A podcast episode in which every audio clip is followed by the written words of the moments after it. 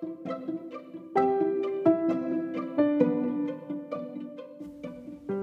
い皆様おはようございます。このラジオでは片付けコンサルタントのまっちゃんが自分の選択で今を豊かに面白くをテーマに片付けシンプルライフ日々の学びについてほぼ毎朝10分ゆるく話をしていきます。掃除や片付け朝活のお供にぜひ聞いてみてください。はい。えー、っとですね皆様いかがお過ごしでしょうか？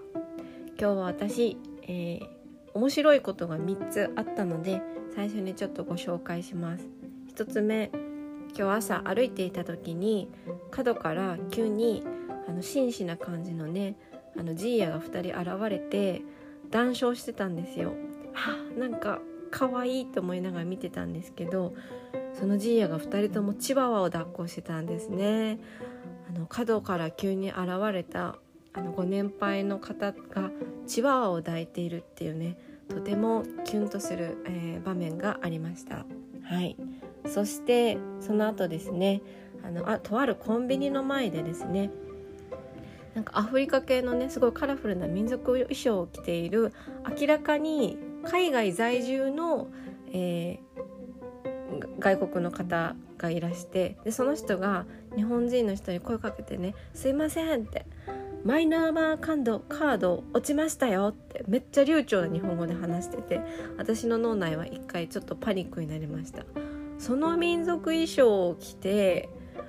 なんでマイナンバーマイナンバーカードを知っていてマイナンバーカード落ちてましたよってそんな流暢な日本語で話せるの絶対日本在住やんと思っなぜその民族衣装を着ているんだっていうねあのいろいろ突っ込みどころがあって面白かったです。はい。いいですね。なんか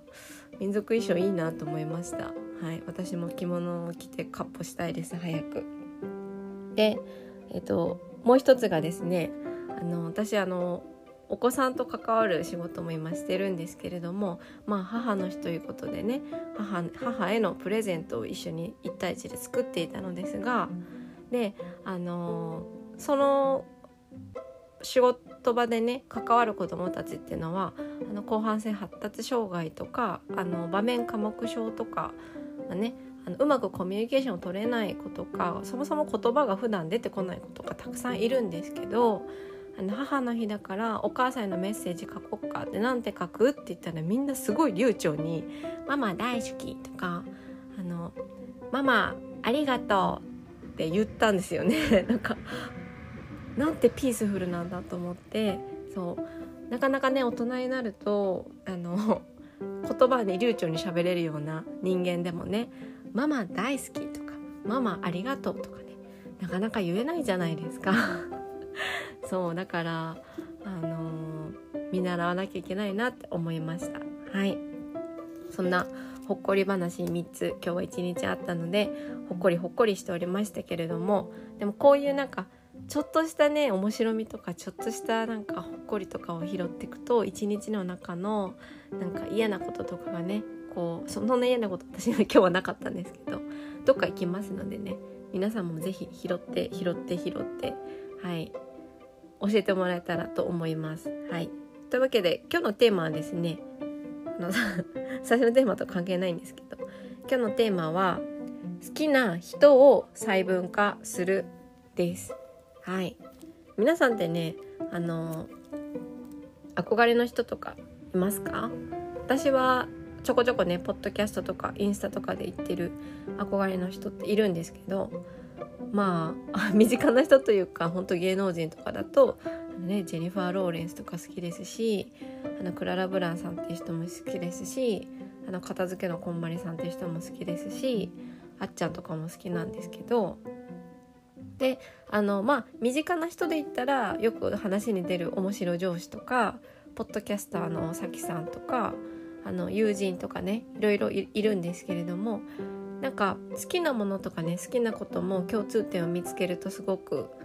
いいのですが好きな人とか憧れている人のね共通点も見つけるといいんじゃないかなって思います。はい、でなんで今日この話をしようかと思ったかというと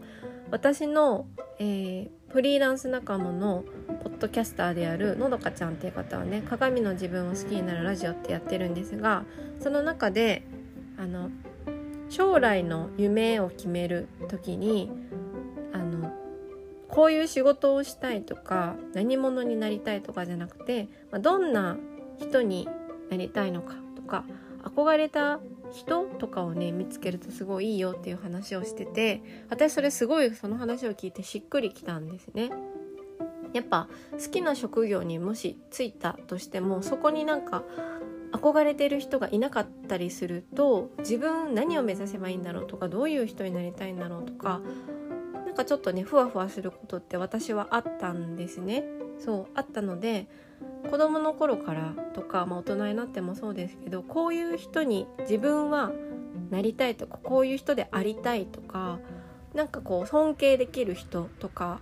をこうかき集めてあの共通点を見つけるといいと思うんですよね。でなんで1人じゃなくて複数に見つけるといいかって思ったかというと完璧なロールモデルって私は見つけられなかったし見つけることってなかなか難しいと思うんですよ。例えば一人の人間が自分が尊敬する行動をしていて顔をしていて顔っていうかまあ雰囲気ですよねあの格好をしていて発言をしていて憧れの仕事をしているってなかなかなかなか 見つけられないのでそういう意味では憧れている人って見つけられないなと思うんですけどこの人のこういうところが好きとかこういう発言が好きとかこういううんなんだろう価値観が好きとかねそういった部分的にあの尊敬できる人とか、えー、憧れている人を見つけて共通点を見つけたりとかその断片を組み合わせていくと自分がどういう人になりたいのかどういううん人でありたいのかっていうのが見つけられると思うんですよ。でなんで今日この片付けのポッドキャストでそれをお話ししたかというとこれすごい片付けにもつながっていてですね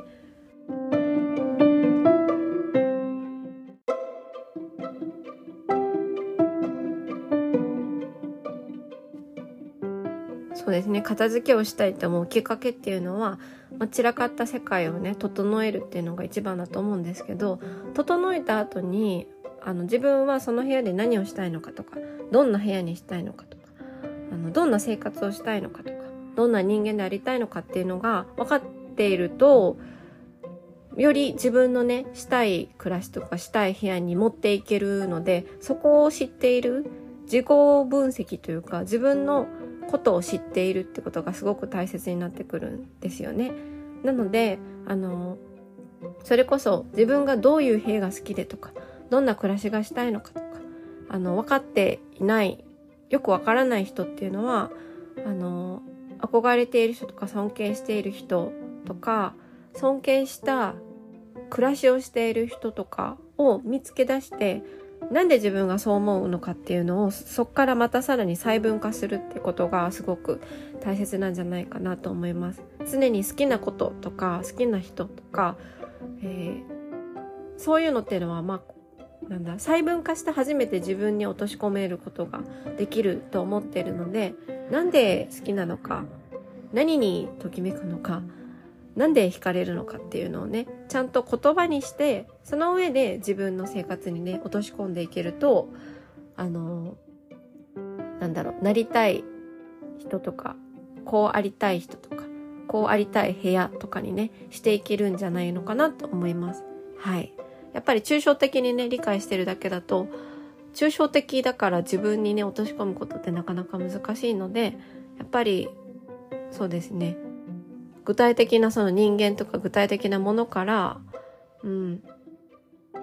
あの自分に落とし込む作業が必要なんじゃないかなって思います。まあ、そういう意味で今日のテーマはですね好きな人を細分化するというお話でした。はい、好きなものもそうですけど好きな人とか好きな環境とか好きな暮らしとかもう全てにおいてね細分化していくといいんじゃないかなと思います。はいというわけで今日のテーマはそんな感じでした。では、えー、今日も皆様一日ね味わい尽くして今日の一日の中のほっこりエピソードっていうのをねちょっと意識しながら生活してみてください。ではまた明日こちらのポッドキャストでお会いしましょう。ではでは。